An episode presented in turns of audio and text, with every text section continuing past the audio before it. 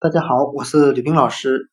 今天我们来学习单词 curse，c u r s e，表示诅咒、咒骂的含义。我们用谐音法来记忆这个单词 curse，它的发音很像汉语的克死，克星的克，死亡的死。我们这样来联想这个单词的含义。这个巫婆诅咒了白雪公主，她想要克死白雪公主。今天我们所学的单词 curse，诅咒、咒骂，我们就可以通过它的发音联想到汉语的克死，克死他。curse，诅咒、咒骂。